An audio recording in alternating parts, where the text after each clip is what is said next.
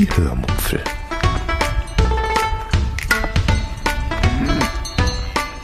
Aus dem Tagebuch einer Allgäuerin.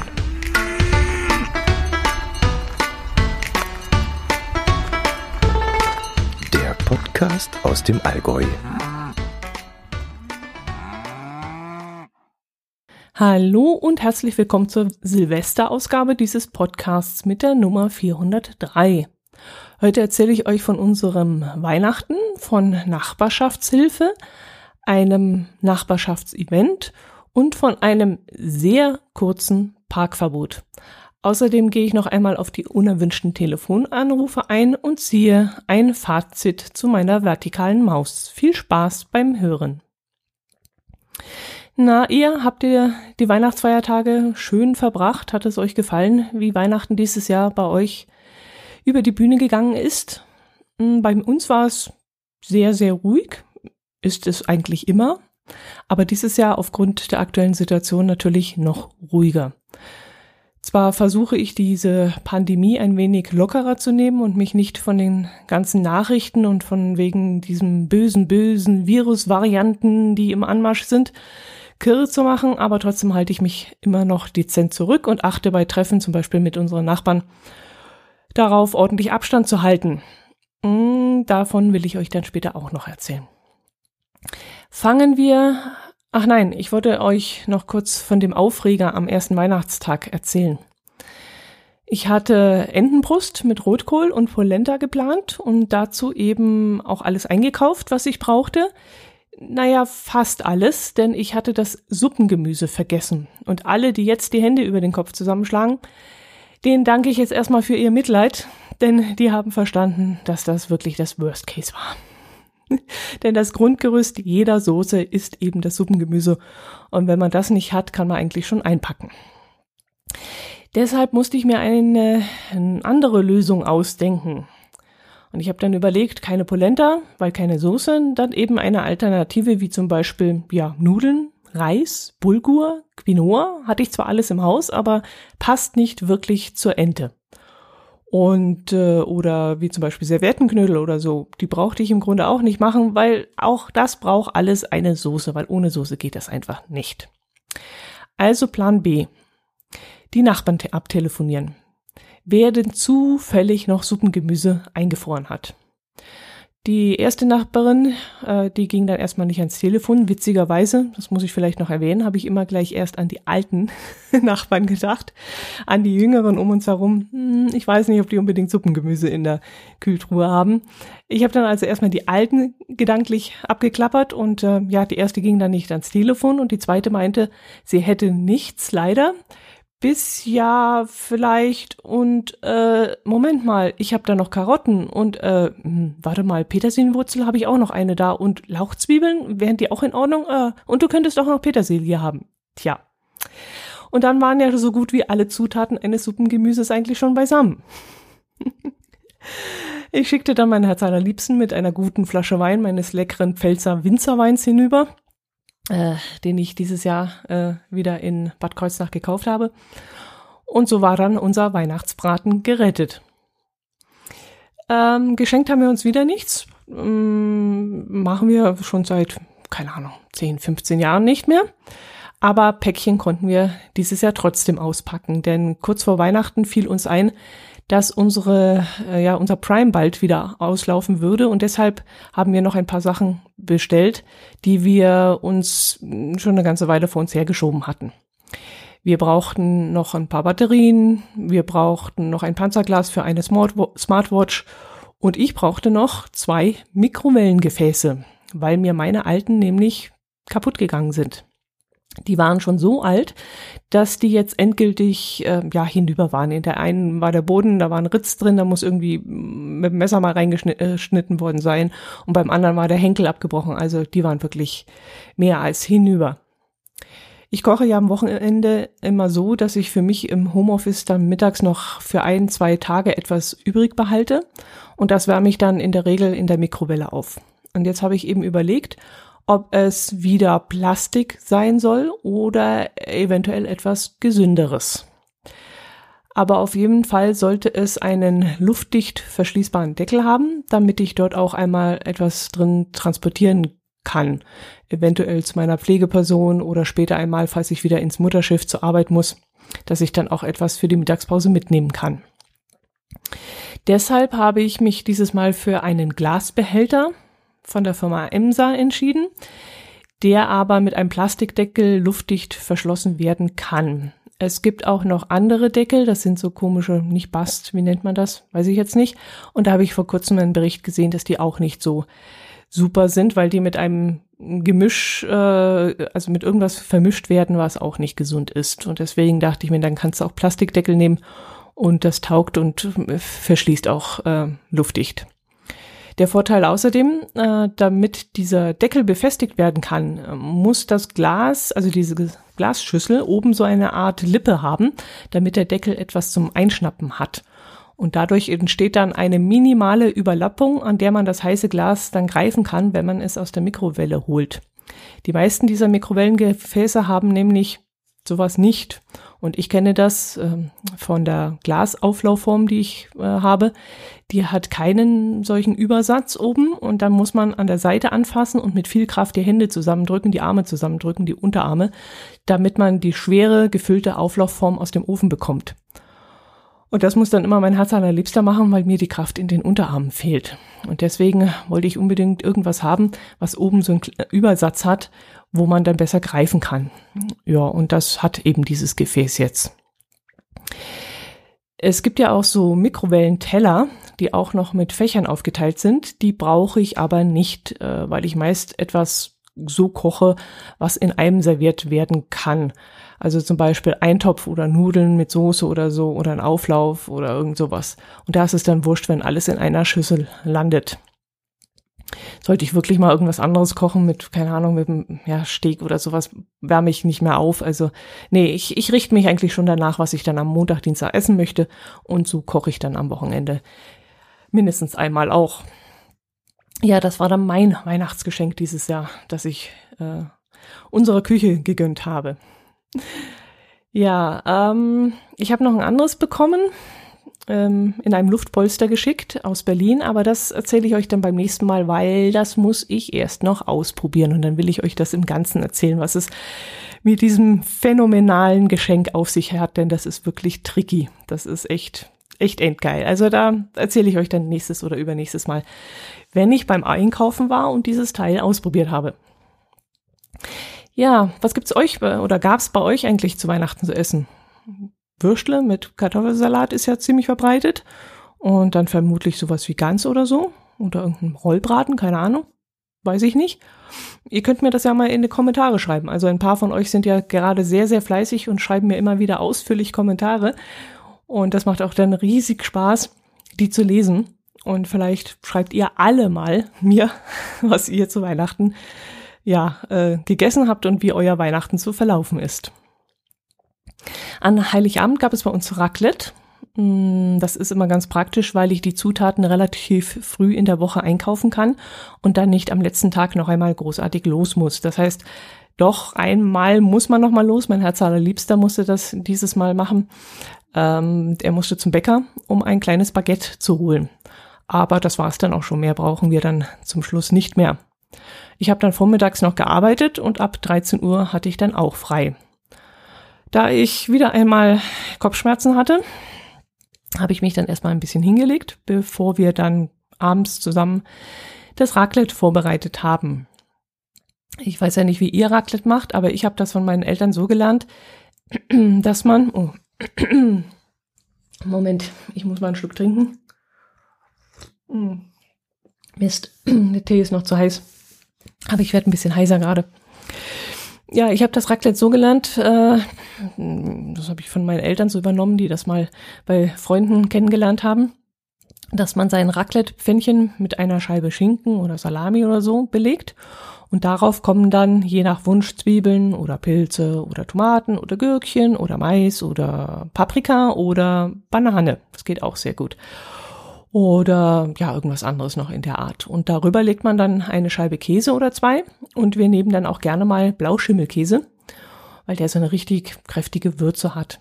Und das Ganze kommt dann in den Raclette-Grill. Und wenn es fertig ist, lasse ich das Ganze dann auf eine dünne Scheibe Baguettebrot rutschen und esse dann zusammen mit dem Baguettebrot das ähm, geröstete mit Käse überbackene. Im Original legt man, glaube ich, nur den Käse ins Pfännchen und lässt diesen dann schmelzen und dann gießt man diesen Käse. Ja, entschuldigt. Jetzt habe ich wirklich die Stimme ganz weg gehabt. Ähm, wo war ich? Achso, ja, man gießt dann den geschmolzenen Käse über, ja, über was eigentlich? Über Kartoffeln und über, keine Ahnung, Weißbrot? Ich weiß es gar nicht, was man dann damit macht im Original. Jedenfalls finde ich das, wie es wir machen, ganz lecker und ja, möchte ich eigentlich auch gar nicht anders machen. Am zweiten Weihnachtsfeiertag habe ich dann aus den Resten eine Pizza gemacht. Pizzateig selbst hergestellt natürlich und dann in allem, mit allem belegt, was an Heiligabend vom Raclette so übrig geblieben ist. War noch ein bisschen Schinken da, Salami, Tomate, Käse, also Vogelwild, alles draufgeklatscht und dann war die Sache erledigt. Und mal ganz ehrlich, diese Pizza mit diesen ganzen Resten, die ist die beste Pizza vom ganzen Jahr. Also die gelingt mir nie wieder so gut wie an diesem Tag. Ja, in der 365. Episode habe ich euch davon erzählt, dass ich mir eine ergonomische Vertical Maus gekauft habe. Jetzt sind inzwischen ein paar Wochen vergangen und ich kann ein Fazit ziehen und euch, wie versprochen, auch darüber berichten. Ich habe länger als gedacht gebraucht, um mich an die Maus zu gewöhnen. Es war schon eine ziemliche Herausforderung, dran zu bleiben und sie äh, wirklich zu verwenden, zumal ich am privaten PC immer noch eine normale Maus habe. Und anfangs habe ich die vertikale Maus immer von einem PC zum anderen geschleppt, aber das war mir dann irgendwann zu doof. Ich würde sagen, dass ich vielleicht ja, drei Wochen gebraucht habe, bis die Umstellung dann komplett abgeschlossen war. Dann allerdings in beide Richtungen. Also jetzt ist es mir inzwischen ziemlich wurscht, an welchem PC ich sitze. Ich komme sofort mit beiden Mäusen klar. Ab und zu schmeiße ich zwar die vertikale Maus noch um, weil ich mit meiner Hand nach links oder rechts fahre und dabei dann nicht dran denke, dass da so ein hohes Ding steht, aber meistens passiert da nicht viel, außer dass ich dann einen Mod-Schreck bekomme und mal kurz zusammenzucke, aber die Maus, die äh, hat das bis jetzt ganz gut überlebt. Allerdings hat die Anschaffung dieser Maus nicht wie erhofft mein Problem behoben. Ihr erinnert euch vielleicht daran, meine Finger schlafen nachts immer ein und die Maus sollte dem entgegenwirken. Tut sie aber leider nicht, denn die Finger schlafen immer noch ein. Ich trage inzwischen nachts eine Schiene, das habe ich ganz intuitiv einfach mal gemacht und ausprobiert, weil ich die Schiene sowieso rumliegen hatte, weil ich schon öfters Sehenscheinentzündung hatte. Und äh, als ich im Internet danach geforscht habe, wurde, hatte, wurde das auch genau explizit ähm, empfohlen, dass man das mal ausprobieren soll. Beziehungsweise, dass die Ärzte einem diese Schiene sogar verschreiben und man die tragen soll und ähm, über Wochen Monate hinweg. Und wenn es dann nicht besser wird, dann muss man nochmal zum Arzt hingehen und dann wäre eventuell eine Operation fällig. Ja, aber wie gesagt, momentan hilft sie noch nicht so gut. Ich habe sie jetzt drei, vier Wochen und äh, wobei ich sagen muss, ich vergesse sie auch oft, wenn ich abends ins Bett gehe. Sie liegt zwar griffbereit da, aber oft wache ich da nachts auf und merke, die Finger sind wieder eingeschlafen und dann ziehe ich sie erst an. Ja, zurück zur vertikalen Maus. Äh, was mich an dieser Maus wahnsinnig ärgert, ist, dass sie nicht richtig funktioniert. Ich habe den Laptop circa Meter, würde ich jetzt mal behaupten, Meter zwanzig? Nein, nicht mehr, einen Meter ungefähr. Von der Maus entfernt stehen. Dazwischen steht dann die Tastatur und einige schnurlose Telefone liegen dazwischen. Das erwähne ich deshalb, weil ich den Verdacht habe, dass irgendetwas reinstrahlt. Jedenfalls lässt sich die Maus nicht richtig führen.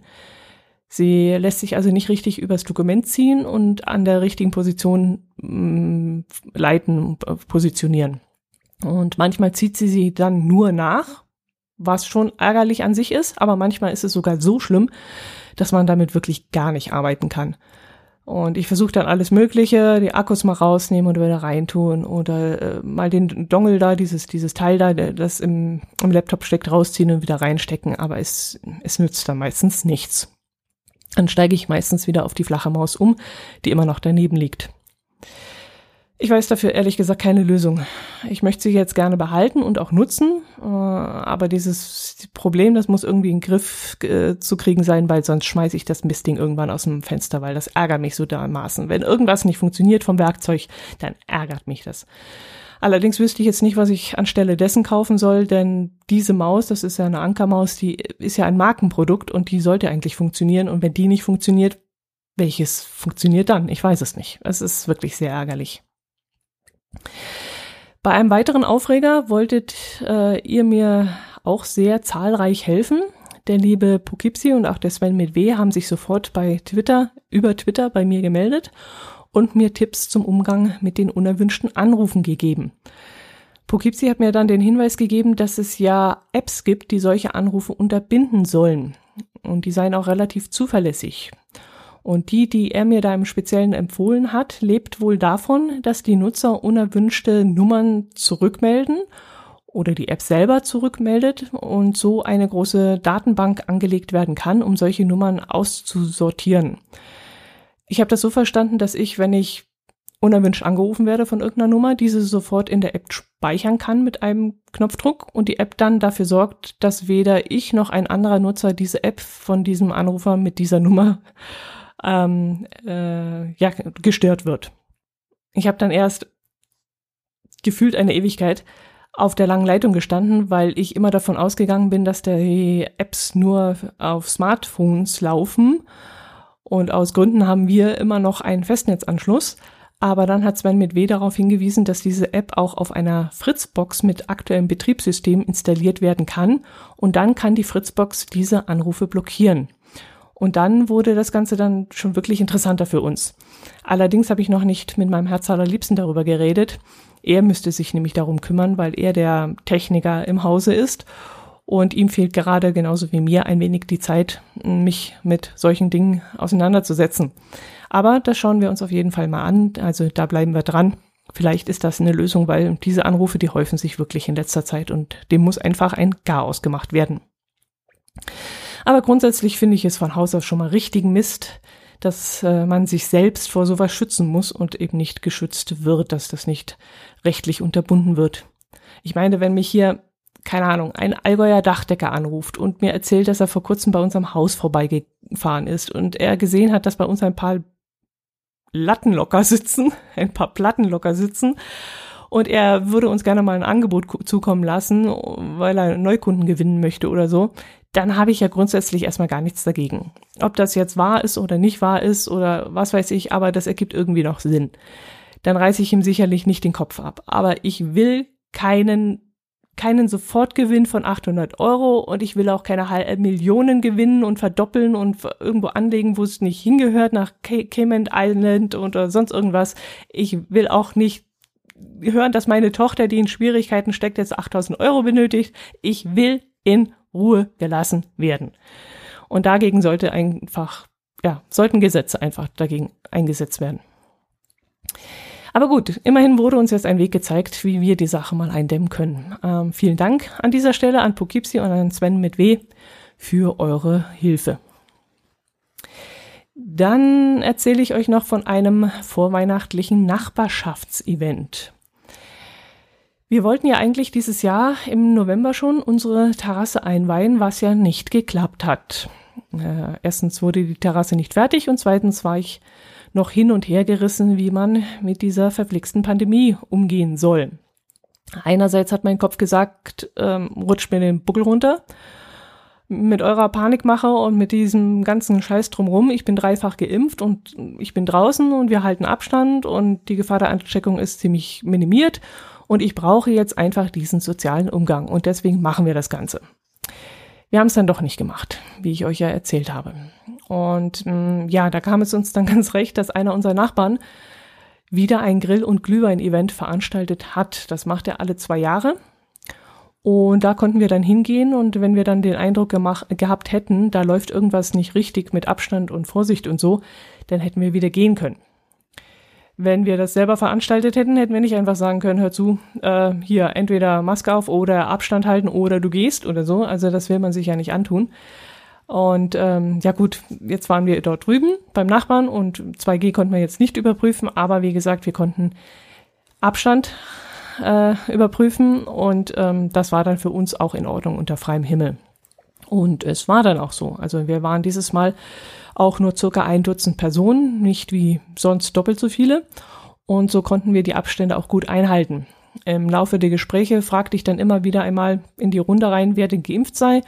Und alle bejahten das und das hat mich auch ein wenig beruhigt. Und ähm, ja, gut. Und wenn nicht, dann kann ich auch nichts dafür. Also wenn da ein Ungeimpfter drunter war und der jetzt krank wird durch uns dann und auf der Intensivstation landet, dann ist das sein Problem. Er hat es ja in der Hand. Fertig. Gut, wir haben dann dreieinhalb Stunden draußen um so eine Feuersäule herumgestanden. Ja, ich weiß gar nicht, aus welchem Material die ist. Aus Eisen? Nee, die ist aus Stahl, aber ist irgendwie in Rostoptik hergerichtet worden, glaube ich ja, ist halt so ein Rostoptik-Ding, so, ein, so ein Feuersäule, wo man dann Holz in, in der Mitte reintut und äh, an der Seite sind dann noch so, so Löcher, meist mit irgendwelchen Mustern und so Sternchen und sowas. Und ja, das Ding stand da mitten auf der Straße und so konnten wir uns dann in gebührendem Abstand drumherum aufstellen. Jedenfalls ein Teil der Gruppe. Ein paar standen dann noch etwas abseits, auch mit Abstand. Und das hat mich da wirklich gefreut und ich fühlte mich da auch wesentlich sicherer als auf einem Geocaching-Event, auf dem wir Ende November noch waren. Da waren circa 35 Leute dicht an dicht gestanden und keiner außer wir trugen Masken. Und da fühlte ich mich nicht so wohl. Und äh, das hat hier wesentlich besser geklappt. Gut, jedenfalls haben wir da mit einem Nachbarn auch über das Thema Elektroauto gesprochen. Er selber fährt seit kurzem einen Porsche als Elektroauto. Ähm, er hat ihn, ja, vor, ich weiß gar nicht, wie lange her, das waren vielleicht fünf Tage, wo er ihn hatte, als wir darüber gesprochen haben. Und das fand ich sehr interessant, weil wir ja vor kurzem auch einen ID3-Probe gefahren haben. Und ähm, da konnte ich mich dann mit ihm darüber unterhalten. Von unserem Erlebnis mit dem ID3 habe ich kurz im Nord-Süd-Gefälle erzählt, deshalb will ich hier nicht noch einmal davon anfangen. Nur kurz, vom Auto an sich waren wir am ersten Tag sehr, sehr begeistert. Am zweiten Tag hatten wir dann einen Wintereinbruch und da waren die Straßen voller Schnee und Eis und da war der Heckantrieb und diese unkontrollierbare Kraft des Elektromotors eher hinderlich. Jedenfalls war das Fazit meines Herzallerliebsten nach dem zweiten Tag. Für unsere Winter und unsere Berge ist dieses Auto einfach nicht geeignet. Unser Nachbar mit dem Porsche hat dann nur genickt, als ich ihm das erzählt habe. Er meinte, er würde nur ein Elektro-Allrad kaufen, nichts anderes. Heckantrieb sei in seinen Augen der größte Scheiß und er äh, könne es durchaus verstehen, äh, dass wir ähm, ja so abgeneigt von waren und damit nicht, nicht klar kamen. Und was er auch sagte und was mich dann erstaunt hat, er hätte sich auch einen Tesla angeschaut. Äh, ja, bei unserem Nachbarn spielt Geld keine Rolex und sei sofort wieder ausgestiegen. Das sei halt ein amerikanisches Auto, meinte er, und dementsprechend auch qualitätsmäßig nicht so dolle. Schick sei es schon, aber dieses, äh, ja, hier würde mal was klappern und da sei was nicht richtig verarbeitet und dort äh, wäre eine Ritze, wo du denkst, wer hat denn das zusammengeschraubt, das ist ja unmöglich und so. Und deshalb hat er sich lieber für den Porsche entschieden weiß gar nicht mehr, was der gekostet hat. Im Nord-Süd-Gefälle habe ich es kurz erzählt, waren es 160.000, 190.000, keine Ahnung. Ja, was mir äh, schon eingefallen war und was er mir sofort bestätigt, bestätigen konnte, ist, dass ich mir zum aktuellen Zeitpunkt ähm, kein Elektroauto kaufen würde, sondern eher leasen würde. Man weiß ja aktuell nicht, wie lange so ein Akku hält, beziehungsweise was unser Nachbar meinte, der auch noch einen äh, neun Jahre alten BMW als Elektroauto fährt. Der Akku äh, hätte in diesen all den Jahren bei ihm kaum an Qualität verloren. Er hat noch gesagt, wie viel Einbußen er inzwischen hat, aber das war wirklich minimalst. Und von dem her hätte er mit dem Akku keine Probleme. Aber er meinte, für ihn käme auch nur Leasen in Frage, weil die Akkus ja weiterentwickelt werden würden. Und er hofft ja darauf, dass die Trockenbatterie käme und man dann das Auto nicht mehr an einer Zapfsäule laden müsste, weil die meisten öffentlichen Ladesäulen seien sowieso alle Mist, meinte er, sondern man könne dann wie an eine Tankstelle irgendwo hinfahren, die Batterie auswechseln lassen und weiterfahren und das würde dann nicht länger als fünf Minuten dauern. Und ja, gut, nagelt mich jetzt nicht an jedem Wort fest, das er gesagt hat oder das ich jetzt hier wiedergebe. Aber in dem schnellen Gespräch, was wir da immer wieder unterbrochen von den anderen, führen konnten, äh, konnte ich mir auch nicht jedes Detail merken, beziehungsweise noch einmal erklären lassen, wenn ich irgendetwas nicht verstanden habe. Und das mit der Trockenbatterie, das hätte mich nämlich wirklich sehr interessiert, weil davon hatte ich bis jetzt noch nicht gehört und das hätte ich mir gerne nochmal erklären lassen. Ja, ähm, jedenfalls hat mir das sehr, sehr gut getan. Also nicht das Gespräch mit der, über die Trockenbatterie, sondern ähm, diese Kommunikation mit den, mit den anderen Menschen mal wieder. Also einfach mal wieder über etwas reden, was nicht mit Corona und nicht mit Arbeit und nicht mit Krankheiten und nicht mit pflegebedürftigen Menschen zu tun hat, sondern einfach mal wieder ganz andere Dinge und das hat mir so viel Spaß gemacht und waren tolle Gesprächspartner dabei und wie gesagt, alle haben Abstand gehalten und waren also wunderbar. Hat mir richtig, richtig gut getan und ja, hat mich wieder ein bisschen aufgebaut. Ja, jetzt wollte ich euch eigentlich noch vom Parkverbot in unserer Straße erzählen. Das würde ja dazu passen, aber das muss ich jetzt aufs nächste Mal verschieben. Das reicht für heute einfach. Ich wünsche euch ja einen guten Rutsch ins neue Jahr. Passt auf euch auf, böllert nicht. Lasst es einfach sein. Tut nicht Not, macht was anderes. Rennt schreiend durch die Gegend oder irgend sowas, aber mit gebührend Abstand. Aber bitte nicht böllern. Gut, das soll es gewesen sein. Bis zum nächsten Mal. Bleibt gesund und meldet euch bei mir. Erzählt mir was von euch. Ich würde mich freuen. Servus.